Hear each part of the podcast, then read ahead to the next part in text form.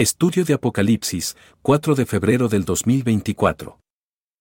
Señor, gracias porque nos permite ser parte aún de este tiempo, de ese tiempo que resta, Señor. Y anhelamos con todo tu corazón que vengas pronto, que tú nos permitas mirarte, mirarte en el cielo, Señor. Gracias por tu amor, gracias por tu iglesia. Te pedimos que tú pongas y nos ayude, Señor, a poner atención, a poder comprender, a poder entender lo que quieres que sepamos, Señor. Gracias, Dios. En el precioso nombre de tu Hijo amado. Amén. ¿Se puede apagar esa luz? ¿Eh? Es que está bien rara. ¿Lo puedes apagar, amigo? Por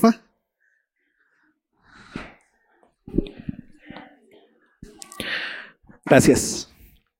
Chido. Apocalipsis. Vamos en el capítulo 12. Nos falta la mitad todavía. Pero se vuelve, a partir de este capítulo, se vuelve cada vez más, más apelativo a tu imagen, a tu imaginación. Es así por lo tanto, bien importante que tú tengas tu mente bien abierta para que puedas imaginar cosas. La imaginación te va a servir también para que te quede claro verdades, de esas verdades que se vuelven a veces inefables, pero que con imágenes puedes tal vez sentir su potencia, ¿no? La poesía es una de esas cosas. De repente tú le quieres decir lo mucho que amas a esa persona y lo hermosa que te parece o lo hermoso que te parece y necesitas imágenes para ir diciéndolo poco a poco, ¿no? Y entonces ahí tenemos a los grandes poetas y, y lees lo que dicen y dices, ah, sí, apela a una verdad que está ahí, pero que no puedes verla.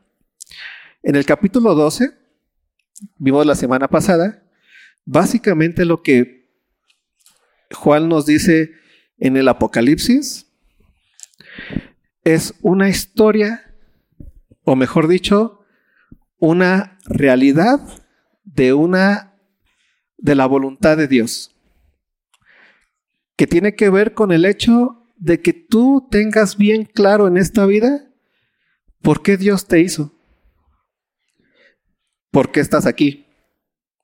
O sea, que el cristiano es alguien que sabe perfectamente por qué está con vida.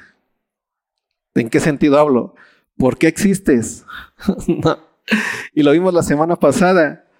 ¿Cuántos de aquí saben ¿Cuál es el propósito de tu vida? ¿Sabes cuál es el propósito de tu vida?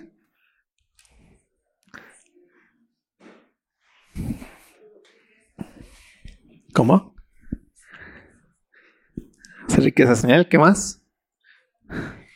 Ser santos y sin mancha, ¿qué más? Compartir la palabra, ¿qué más? ¿Ah? Servir al Señor, ¿qué más?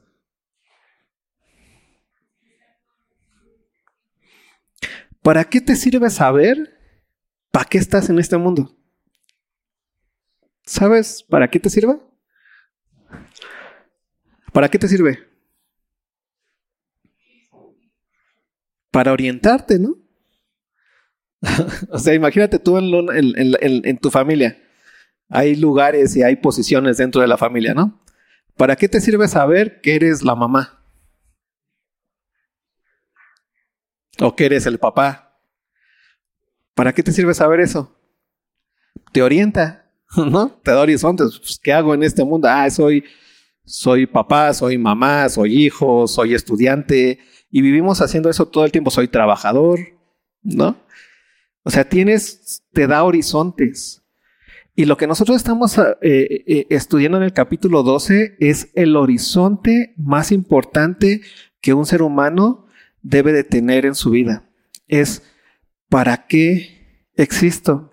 Y básicamente lo que vimos la semana pasada es con imágenes el por qué Dios nos creó, ¿no? Vimos, ¿te acuerdas de la mujer que estaba en cinta? ¿No? ¿Te acuerdas que versículo 1, vamos a leerlo rápido, dice, apareció en el cielo una gran señal, una mujer vestida del sol, con la luna debajo de sus pies y sobre su cabeza una corona de 12 estrellas. ¿Te acuerdas qué, qué fue lo de que dijimos sobre esa mujer? ¿O qué representaba esa mujer? ¿Quién se acuerda? A ver, ¿quién puso atención? La humanidad. ¿Por qué, Sala? No sé. Déjalo, vuelvo a repetir entonces.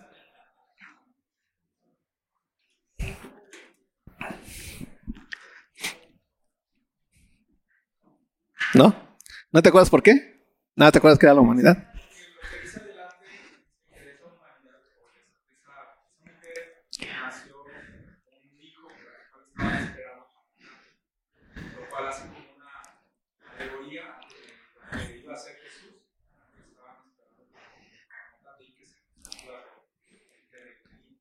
Exactamente.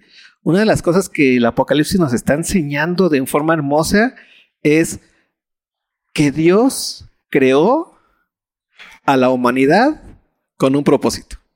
Todo lo que tú ves alrededor, todo lo que tú te das cuenta, todas las personas que conoces, fueron creadas por quién? Por Dios. Y esas personas que tú conoces, esas personas que tú, que tú has visto, de las que tú has sabido, lo que tú has conocido, esas personas tienen el mismo propósito por el cual fueron creadas. ¿Fueron creadas para qué? Para ser santos y sin mancha delante de Él. Eso le da una hermosura impresionante y una superioridad impresionante al ser humano. Tanto que esta poesía, esta parte de la poesía, nos dice que era una mujer vestida de qué? De sol. ¿Te das cuenta de eso?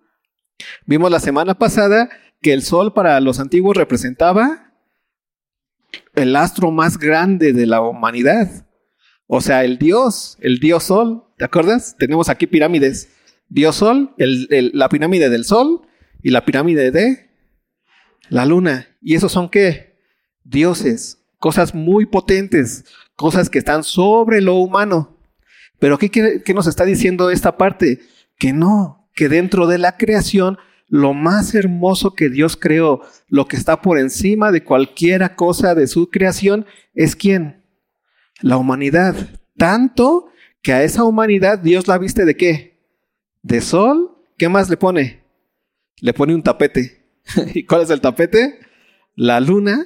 ¿Y qué más le pone? Una corona. ¿Y cuál es la materia prima de esa corona? Estrellitas. Es impresionante eso, ¿no? Por eso les decía la semana pasada que de ahí surgió esta onda cuando a las mujeres les bajan la luna y las estrellas y les encanta. Ya nada más dile que la vas a vestir de sol. Con eso caen. Pero el tema es que eso es lo impresionante que nosotros, que tú debes de tener bien claro.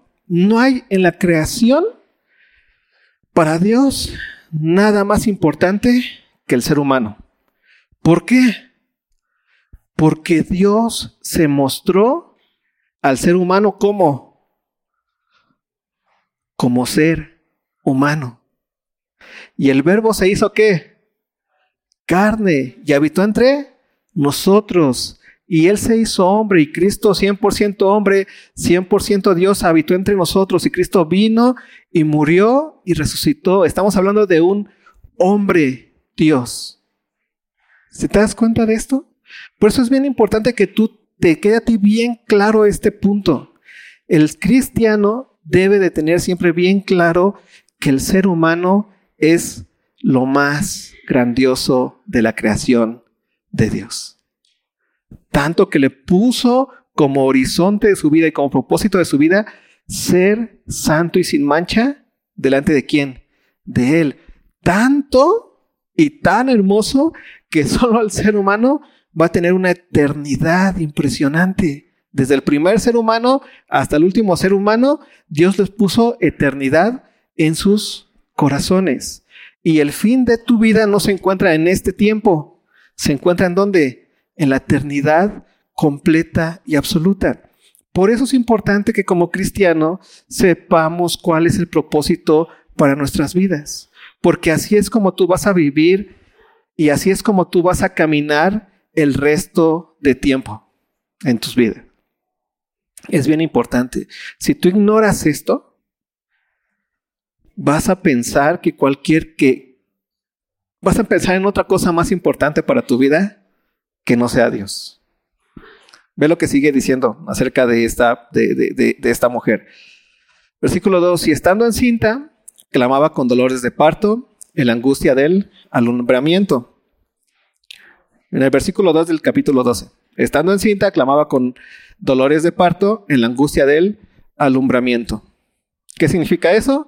Que Dios creó a la humanidad con un propósito, pero ese propósito se iba a cumplir hasta cuándo? Hasta que Cristo viniera.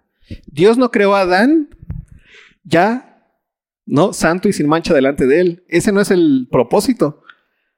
Dios creó a Adán para que se cumpliera en él el propósito de Dios que en Cristo seamos que santos y sin mancha delante de él. Por eso la humanidad desde Adán hasta Cristo era como una mujer encinta. ¿Te das cuenta de eso? ¿Alguna vez te has dicho, ay, pero ¿por qué Dios permitió que el pecado y esas cosas que les gusta hablar a los apologistas y a los que les gusta hacerse preguntas raras? es porque no han entendido que Dios quiso que el propósito para el hombre no fuese que el hombre permaneciera sin pecar desde el, desde el Edén, no, sino que fue que Dios quería que el hombre fuese santo y sin mancha delante de él solamente en quién? En el Hijo, en Cristo Jesús. Por eso la mujer que representa a la humanidad está encinta. Y va a cumplir ese propósito, pero ¿hasta dónde? Hasta el Hijo, hasta que Cristo naciese. Por eso la humanidad estaba con dolores de partos. Ven lo que, lo que dice el versículo 2. Y estando encinta, clamaba con dolores de parto la angustia del alumbramiento. Y ahí tenemos los dolores de parto. Y ahí tenemos el pecado que cometió la humanidad. Y ahí tenemos las situaciones que vivía la humanidad. Dolor de, de parto. Pero ¿qué esperaban? un hijo. ¿Recuerdas? Lo vimos la semana pasada, ya lo, lo, vivimos en Navidad, lo, estuvimos predicando aquí. ¿Cuánto tiempo, Moy? Un montón de tiempo, todo diciembre. Isaías, ¿sí te acuerdas? ¿Qué dice Isaías? Un hijo nos es nacido, un, hijo, un, un niño nos es dado, y el principal sobre su hombro es admirable, consejero, Dios nuestro. ¿Qué más? Dios fuerte, Padre eterno, príncipe de paz. Ese hijo nos es nacido. Por eso el nacimiento de Cristo tiene que ver con este momento en donde la humanidad que estaba encinta y que estaba esperando a ese hijo, en donde el propósito de Dios se iba a cumplir para todos, aquí se encuentra esa mujer encinta. Dios creó al ser humano de una forma impresionante. Es una belleza que tú tengas vida. Es algo que a veces se nos olvida pensar. tal vez, tal vez yo porque estoy medio loco y estudié filosofía, me la paso pensando y leyendo y digo, aquí está la, la respuesta a todo, ¿qué es el ser humano? ¿Qué es el hombre? ¿Por qué estoy aquí? ¿No? ¿Por qué vivo? ¿Por qué siento esto? O sea, todo es una hermosa reflexión de que Dios te creó para que tengas en Cristo una santidad sin mancha delante de Él para que le disfrutes. Pero eso solamente iba a ocurrir a través de quién? De Cristo Jesús, no antes. Así que la, la, la, humanidad estaba como una mujer encinta, ¿sí? Esperando ese nacimiento. Ve lo que sigue diciendo el versículo 3. Otra señal. También apareció otra señal en el cielo. He aquí un gran dragón escarlata que tenía siete cabezas y diez cuernos y en sus cabezas siete diademas. Y su cola arrastraba la tercera parte de las estrellas del cielo y los arrojó sobre la tierra. Y el dragón se paró frente a la mujer que estaba para dar a luz a fin de devorar a su hijo tan pronto como naciese. Y aquí tenemos la otra señal, ¿no? ¿Te acuerdas cuál fue el problema del ser humano? Que pensó que sabía que más que Dios. Pero ¿quién le ayudó? ¿Quién le ayudó? La serpiente, ¿te acuerdas? ¿Quién le echó la manita? ¿Cómo fue? Y entonces, entonces estaba ahí Eva, bien tranquilita, y se acerca quién? La serpiente. ¿Y qué le dijo? Oye, amiga, eres mi mejor amiga, qué hermosa te ves hoy. ¿Ah? ¡Qué belleza! Oye, a ver, cuéntame, ¿a poco con que Dios te dijo que si comes de aquí, te mueres? ¿O cómo era la pregunta?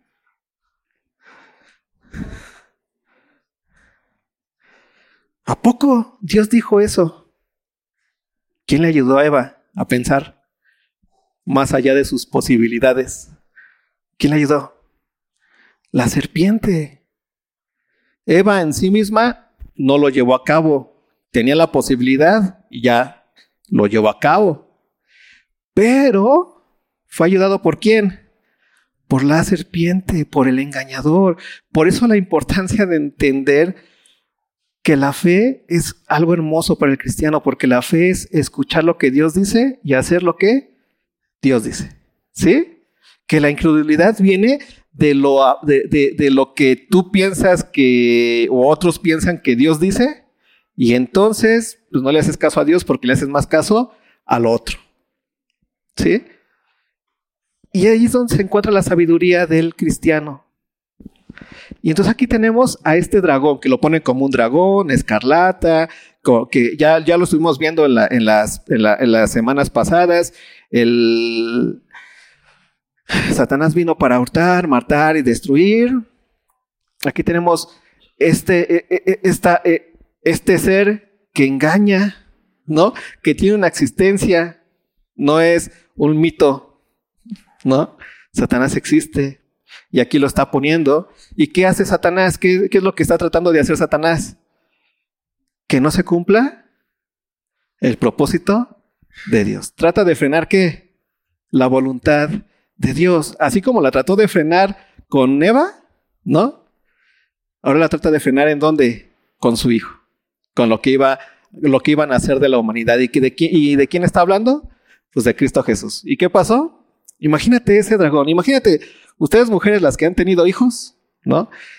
Es como el momento más vulnerable tuyo, ¿no? Porque así que pueda salir corriendo, ¿se puede? Sea, apenas si puedes caminar, ¿no? Con los dolores de parto y esas cosas.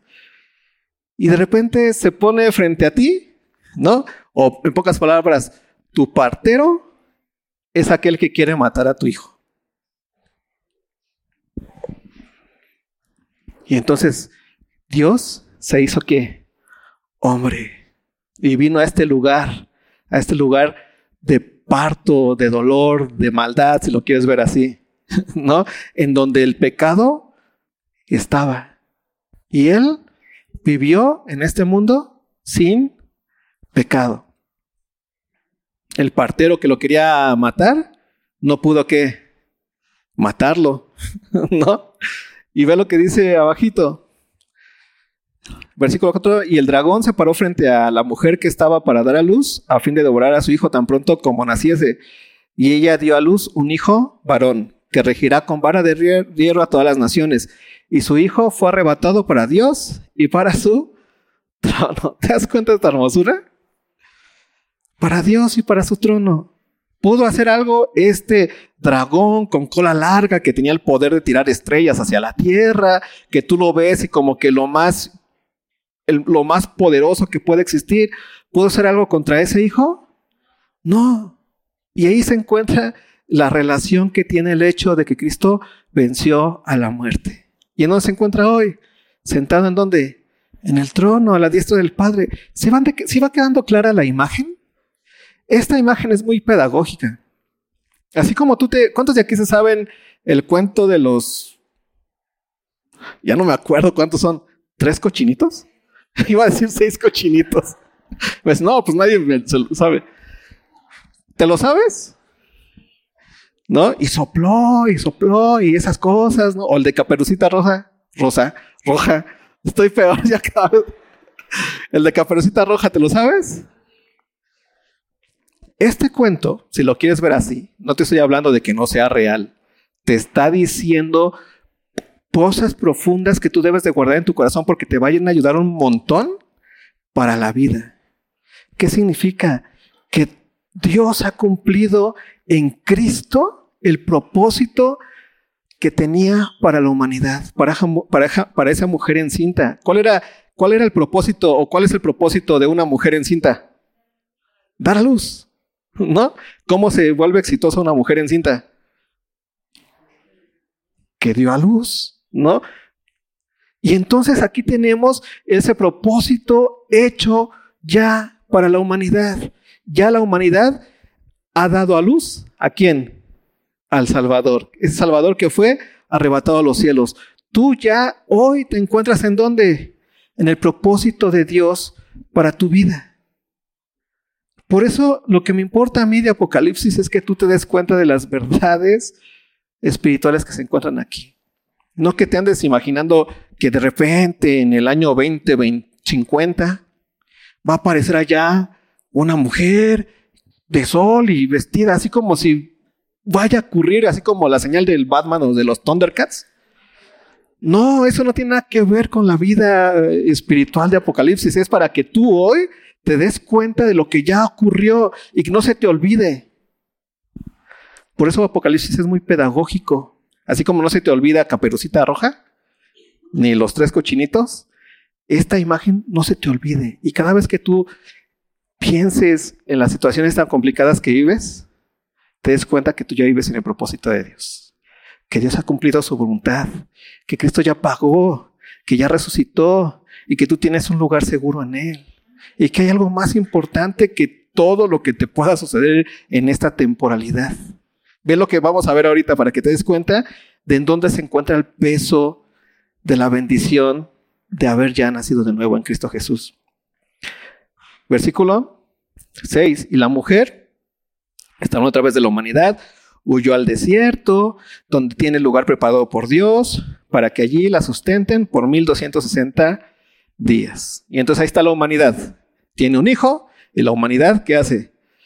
La mujer se va a donde? Al desierto para ser sustentada. Cristo nació y el tiempo que sigue, ¿no? Y entonces hay humanos, está la iglesia y están los que no han conocido de Cristo, pero todos somos qué?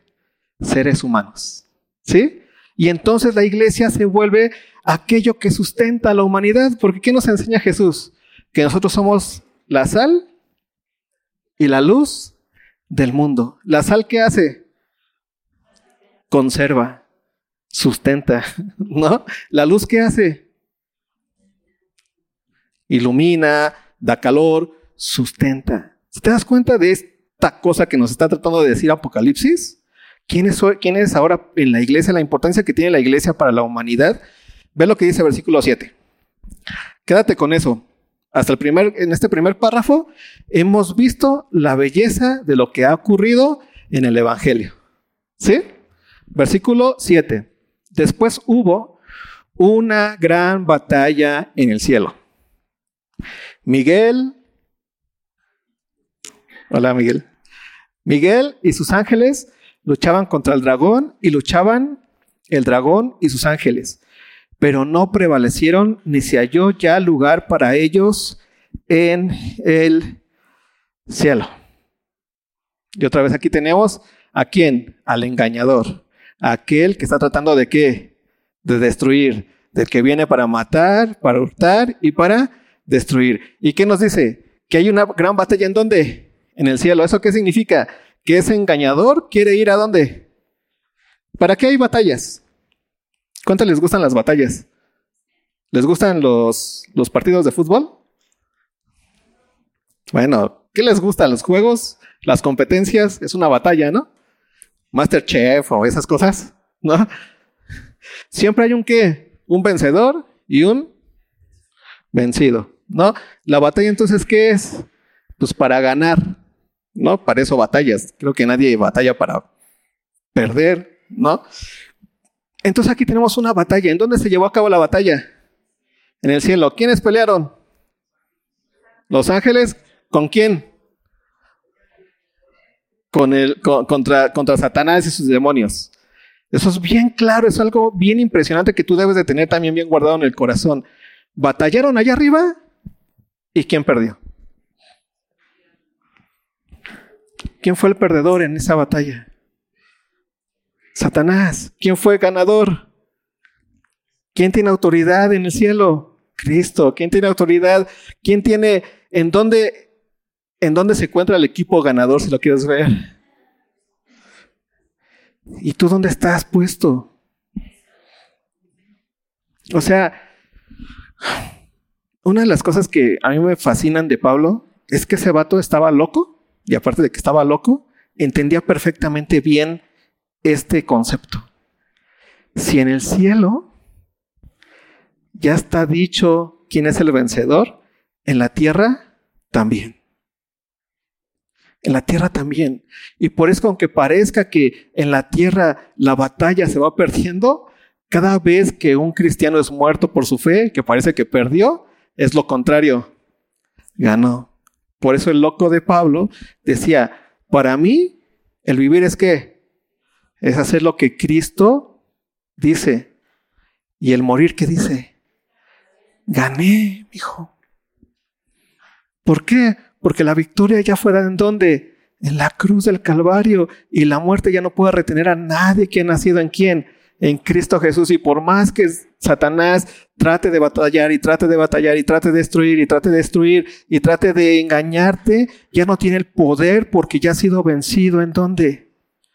en la cruz del Calvario. Y aquí tenemos una imagen bien poderosa para que tú lo guardes. Satanás fue a batallar para que veas la necesidad de ese vato. O sea, el, el, que cree que sabe más que Dios y no solamente cree que sabe más que Dios, sino piensa que puede más que Dios.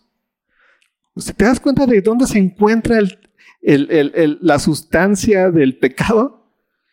De pensar que eres más valioso que Dios. Y ahí está Satanás. Y va y batalla, y ni siquiera batalla con Dios. ¿Con quién batalla? Con los ángeles. ¿Y qué pasa? Tómala, ¿no? Y son arrojados. Y fue lanzado fuera el gran dragón, la serpiente antigua, que se llama Diablo y Satanás, el cual engaña al mundo entero. Fue arrojado a la tierra y sus ángeles fueron arrojados con él. Versículo 10. Entonces oí una gran voz en el, en el cielo que decía, Ahora ha venido la salvación, el poder y el reino de nuestro Dios y la autoridad de su Cristo, porque ha sido lanzado fuera el acusador de nuestros hermanos, el que los acusaba delante de nuestro Dios día y noche. Y aquí se encuentra eso. ¿Te acuerdas de, de David? David vivió antes de qué? De que la mujer diera luz, ¿no? Antes de Cristo. ¿Y, qué pasaba con el corazón de David? ¿Te acuerdas del, del Salmo 53? ¿Qué decía el Salmo 53? Sí, es el Salmo 53. Josué León, te lo sabes, ¿no? De memoria. Crea al mío Dios, corazón. ¿Cómo? Ah, 51. ¿Cómo va? A ver, échatelo. No, ¿cómo? ¿Pero cómo empieza? Vamos al Salmo 51, que Josué me falló.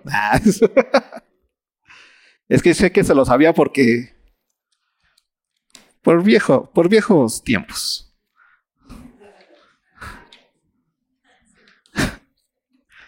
Y él se sabía un montón de cosas. Ve esto.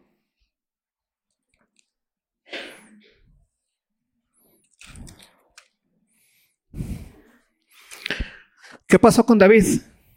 ¿Te acuerdas de lo que más se acuerdan aparte del, de Goliat? Su gran victoria, ¿Cuál fue su gran, su, la otra cosa que más se acuerdan de David? ¿Qué qué? ¿Y qué pasó después? ¿Que pecó? ¿No? ¿Cómo? Y seguía pecando, y seguía pecando, y entonces estaba como David, completamente se sentía triste, condenado, eh, tuvo un hijo con Betsabé, pero para poder tener ese hijo con Betsabé tuvo que matar al esposo de quién? De Betsabé, así que dices, ¿y cómo era posible que David fuera eso? Si David es David, o sea, tenemos aquí sus salmos, ¿no? O sea, diciendo cosas tan impresionantes en sus salmos. Y entonces David, pues no solamente, eh, pues, llevó a cabo lo que llevó a cabo, sino que también mató a, al esposo de Betsabé y, y, de repente también llegó eh, eh, y, no quería, él no, no le daba su cabeza qué iba a pasar con él. Pero ve lo que dice en el versículo 51 del capítulo 51 de Salmos. Ten piedad de mí, oh Dios, conforme a tu misericordia, conforme a la multitud de tus piedades, borra mis rebeliones, lávame más y más de mi maldad y límpiame de mi pecado, porque yo reconozco mis rebeliones y mi pecado está siempre delante de mí. ¿Te das cuenta? Ahí tenemos a un David completamente entendido que era alguien que estaba dominado por quién? Por el pecado. ¿Eso cuándo, eso cuándo ocurrió? Cuando la mujer estaba en qué? En cinta. Queden solo muy claro, ¿eh? Porque yo reconozco mis rebeliones y mi pecado está siempre delante de mí. Contra ti, contra ti solo he pecado y he hecho lo malo delante de tus ojos para que sean reconocido justo tu palabra y tenido por puro en tu juicio. He aquí el maldad he sido formado y en pecado me concibió mi madre. He aquí tú amas la verdad de lo íntimo y en lo secreto me has hecho comprender sabiduría. Purifícame con hisopo y seré limpio. Lávame y seré más blanco que la nieve. Hazme oír gozo y alegría y se recrearán los huesos que has abatido. Esconde tu rostro de mis pecados y borra todas mis maldades. Crea en mí, oh Dios, un corazón limpio y renueva un espíritu recto dentro de mí. No me eches delante de ti y no quites de mí tu santo espíritu. Vuélveme el gozo de tu salvación, espíritu noble me sustente. Entonces enseñaré a los transgresores tus caminos y los pecadores se convertirán a ti. Líbrame de homicidios, oh Dios, Dios de mi salvación, cantará mi lengua tu justicia, Señor, abre mis labios y publicará mi boca tu alabanza, porque no quieres sacrificio que yo lo daría, no quieres holocausto, los sacrificios de Dios son el espíritu quebrantado, el corazón contrito y humillado, no despreciarás tú, oh Dios. Haz bien con tu benevolencia, oh Sión, edifica los muros de Jerusalén. Entonces te agradarán los sacrificios de justicia, el holocausto u ofrenda del todo quemada. Entonces ofrecerán becerros sobre tu altar. ¿Qué tenemos aquí? A un David acusado todo el tiempo. Un David todo el tiempo diciendo, miserable de mí. ¿Por qué? Porque está bajo la acusación. Está bajo la acusación de quién? Del acusador. A ver, David, tú ya te equivocaste ahí. Pum, la ley, ¿no? Y ya te equivocaste acá también. Pum, la ley. ¿Quién acusa bajo la ley? Pues el acusador. ¿Y, ese, ¿Y quién es el acusador? Satanás. Pero ¿qué pasó cuando la mujer que estaba encinta? Recuerda, David vivió cuando la mujer estaba en donde? Encinta. David no vio el nacimiento de ese, de ese hijo, de ese varón, ¿no? Pero ¿qué sí pasó? Ve lo que pasó. Por eso en el versículo 10 eh, de Apocalipsis 12 dice, entonces oí una gran voz en el cielo que decía, ahora, ¿cuándo? Ahora, cuando ya nació quién? El Hijo.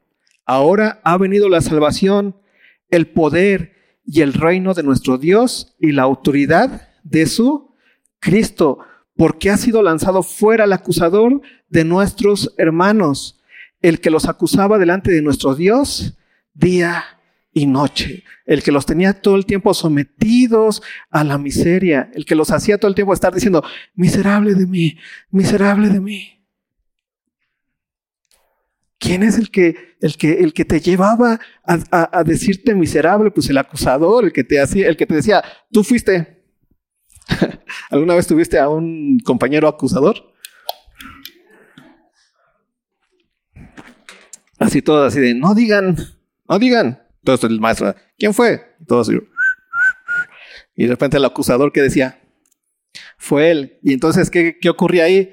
Ante todos y ante la autoridad quedaba quien completamente expuesto el culpable. Y es lo mismo que hacía quién? Satanás.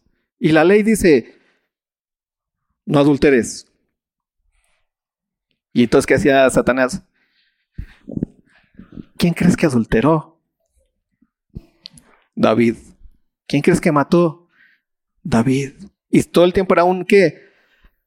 Acusador. Era deuda tras deuda tras deuda de quién? De David.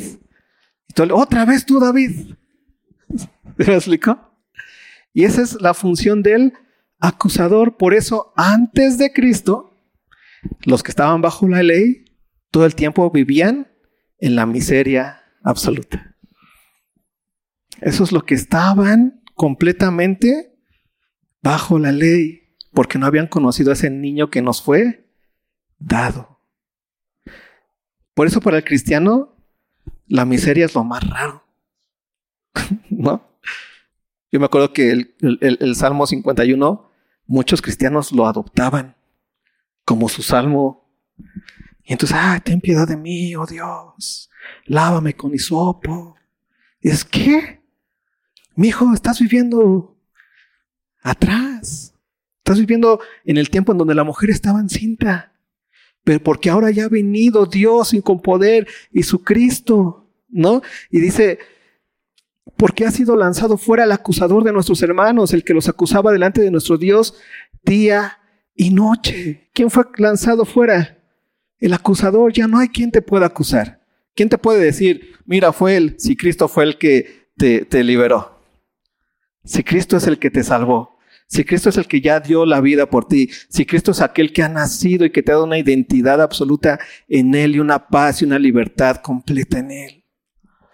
Esto es algo importante que como cristianos debemos de tener bien claros, porque muchas veces como cristianos vives todo el tiempo en la culpabilidad. ¿Te ha pasado? Hermano, ven. No, es que ando en un momento de proceso de, de sanación espiritual. Porque hice esto y aquello. ¿Ah? Hace esto. No, es que todavía no soy digno de... ¿Y por qué no es digno? Porque esto y esto y me siento. ¿Qué está ocurriendo ahí? Estás viviendo como acusado todo el tiempo. Cuando el acusador, ¿qué ocurrió? Ya fue lanzado afuera. Ve lo que dice el versículo 11. Y ellos, ¿quiénes son ellos? Los que esperaban en Cristo. Y ellos le han vencido por medio de la sangre de quién? Del cordero y de la palabra del testimonio de ellos y menospreciaron sus vidas hasta la muerte. Por lo cual alegraos cielos y los que moráis en ellos. Me encanta esta parte, porque recuerdas cómo la humanidad la pone como lo más importante, la mujer vestida de sol, con la luna bajo sus pies, con una corona de estrellas, y después le dice a la creación que se alegren. ¿Por quién? Por ellos, por la humanidad. Y pone cielos, alégrate. Ángeles, alégrense. Y ahí otra vez recuerdas un poquito a David. ¿Te acuerdas cuando David decía, cuando veo los cielos, obra de tus dedos, la luna y las estrellas que tú formaste, me pongo reflexivo y digo, ¿qué es el hombre? Porque ves al ser humano y nos vemos. Y David era reflexivo. Y si estamos rechistosos, ¿no? Y nos creemos dioses y creemos que sabemos todo y creemos que somos wow en, en sí mismo, pero dice David, ¿qué es el hombre? Para que tú, Dios, siendo Dios, tengas de él que memoria, para que tengas de él memoria y qué? Y le visites. Le has hecho poco menor que qué? Que los ángeles. Los ángeles tienen mayores capacidades que los hombres, ¿no? ¿Qué es el hombre? Tú le hiciste poco menor que los ángeles, luego dice, pero también le coronaste de qué? De gloria y de honra.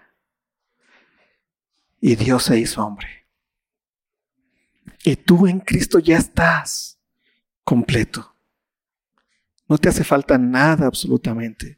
Y ve lo que termina diciendo, por lo cual alegraos cielos y los que moráis en ellos, hay de los moradores de la tierra y del mar, porque el diablo ha descendido de vosotros con gran ira, sabiendo que tiene poco tiempo. Versículo 13, el poco tiempo ya entra en la parte del tiempo que queda, ¿no? Del tiempo final, de lo que ocurrió después de la ida de Cristo y va a terminar hasta cuándo? Hasta que Cristo venga. La humanidad va a estar siendo ahora que antes estaba encinta y ahora está siendo que perseguida, ¿no? Va a tratar de destruir a, qué? A la humanidad del engañador. Pero está la iglesia. Ve lo que ocurre. Versículo 13. Y cuando vio el dragón que había sido arrojado a la tierra, persiguió a la mujer que había dado a luz al hijo varón. Y se le dieron a la mujer las dos alas de la gran águila para que volase delante de las serpientes al desierto, a su lugar, donde es sustentada por un tiempo y tiempos la mitad de un tiempo. O sea que va a ser el tiempo que Dios quiera hasta que Él venga. Y la serpiente arrojó de su boca tras la mujer agua como un río para que fuese arrastrada por el río. Pero la tierra ayudó a quién? A la mujer pues la tierra abrió su boca y tragó el río que el dragón había echado de su boca. Versículo 17. Entonces el dragón se llenó de ira contra la mujer y se fue a hacer guerra. ¿Contra quién se fue a hacer guerra?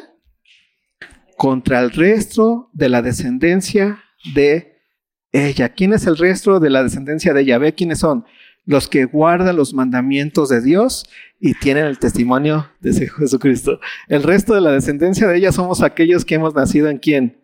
En el primer descendiente. ¿Y quién es el primer descendiente? Es Cristo. Y nosotros como Cristo somos los que guardamos los mandamientos y los que, ¿qué dice? Tienen el testimonio de quién? De Jesucristo. Pero aquí se encuentra lo más hermoso de todo, hermanos. A la humanidad Dios, Dios la ha dejado y la ha guardado, la ha preservado. No la va a tocar el enemigo. Pero ¿contra quién sí va a hacer lucha el enemigo? Contra la iglesia. Y hay lucha. Por eso Pablo dice, nuestra lucha nuestro, no es contra carne ni sangre, sino contra huestes espirituales de maldad en los lugares celestiales. Eh, ¿Sí te das cuenta? Esa lucha que ahora tú tienes es una lucha que solamente tú puedes vivir y que tú puedes vencer. Es una de las cosas más hermosas.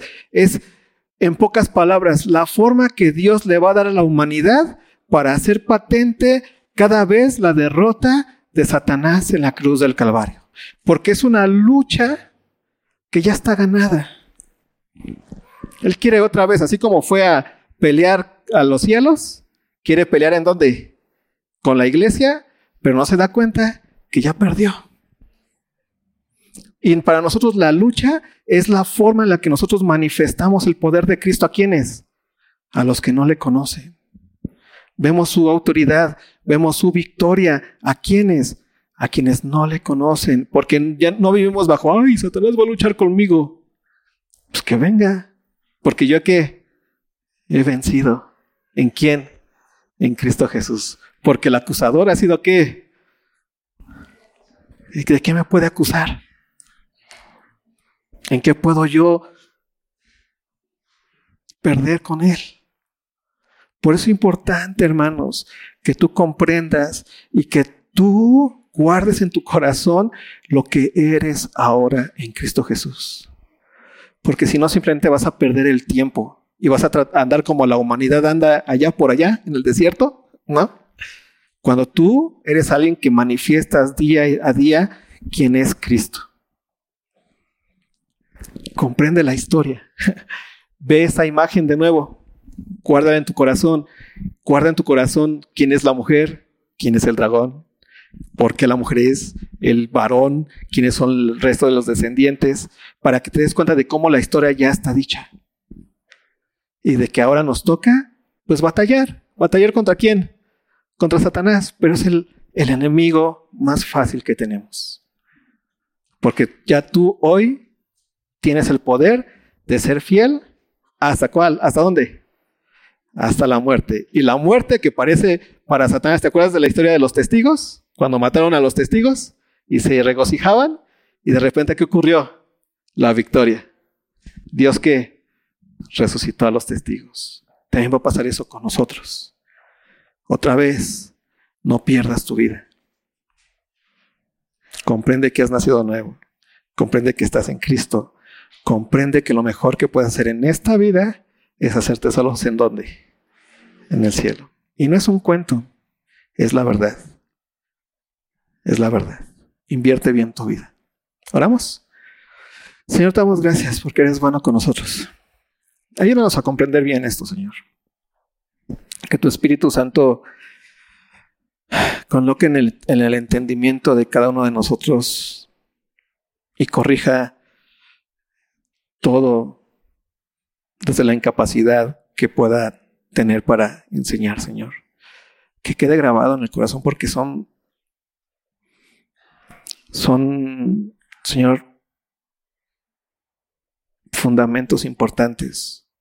El saber que ya en ti estamos completos, que en ti ya no estamos, somos acusados, que tú has vencido al dragón y que aunque él quiera batallar con nosotros, tenemos una victoria segura en ti, Señor. Ayúdanos, Señor, a comprender tu palabra. En el precioso nombre de tu Hijo amado. Amén.